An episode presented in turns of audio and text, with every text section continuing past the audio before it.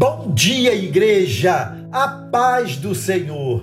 Amados, ao longo dessa semana, vamos tratar aqui do seguinte tema: como vencer o desânimo. Essas mensagens de hoje até sexta-feira estão baseadas em um estudo do pastor Josias Moura, pastor titular da Igreja Betel Brasileiro, em João Pessoa, Paraíba. Quero trazer a vocês algumas chaves para essa superação, cujas demandas da vida sugerem que façamos uso delas para o nosso bem e crescimento espiritual e emocional. O texto para cada dia da semana vai focar Jeremias, capítulo 20, versos 9 a 12, uma mensagem que deve fazer-nos refletir muito e tirarmos lições preciosas aqui. A nossa palavra de hoje segue a guisa de introdução. Diante do perigo ou do sofrimento, pode faltar-nos o ânimo e a disposição de espírito. O humor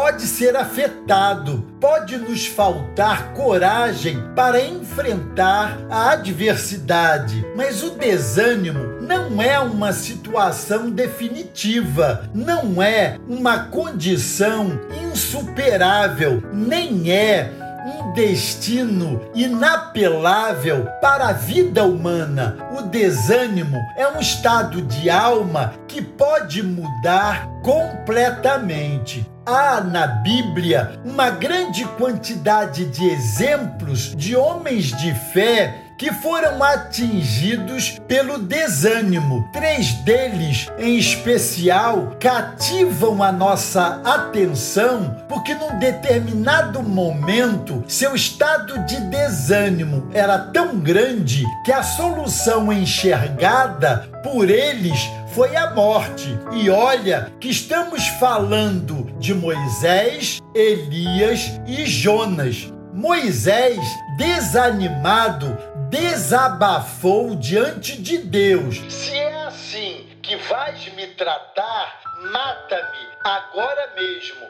Números capítulo 11, verso 15. Elias também, estando desanimado, entregou os pontos, entrou no deserto, caminhando um dia, chegou a um pé de zimbro, sentou-se debaixo dele e orou, pedindo a morte. Já tive o bastante, Senhor, tira-me a vida, não sou melhor do que os meus antepassados.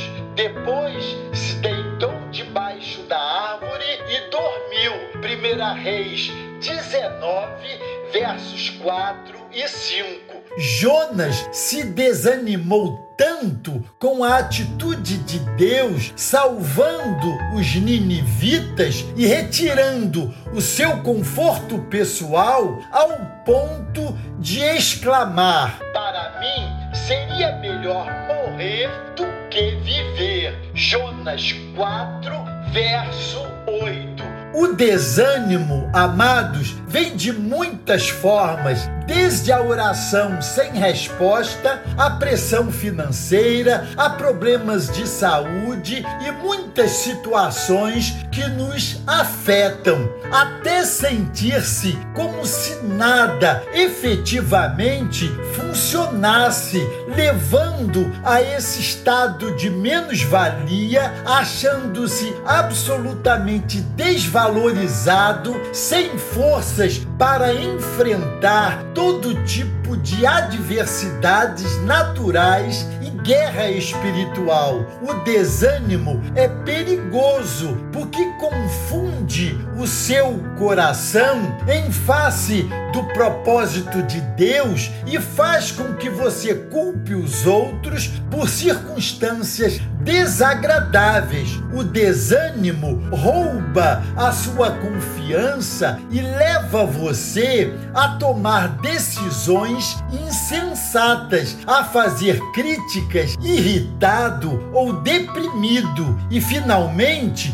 dá vontade de desistir e perder o rumo. Todos nós podemos passar por dificuldades no aspecto econômico ou de saúde e podemos ficar desanimados. Assim também na área espiritual. Passamos por circunstâncias que são difíceis e que nos desanimam. Amados, eu tenho uma boa notícia para você. Você pode vencer o desânimo. Nesse texto de Jeremias, capítulo 20, versos 7 a 12, encontramos alguns segredos para vencer o desânimo. A partir de amanhã, vamos tecendo essa reflexão em conselhos que vão nos ajudar poderosamente em nossas superações. Encontro você amanhã, combinado? Deus os abençoe.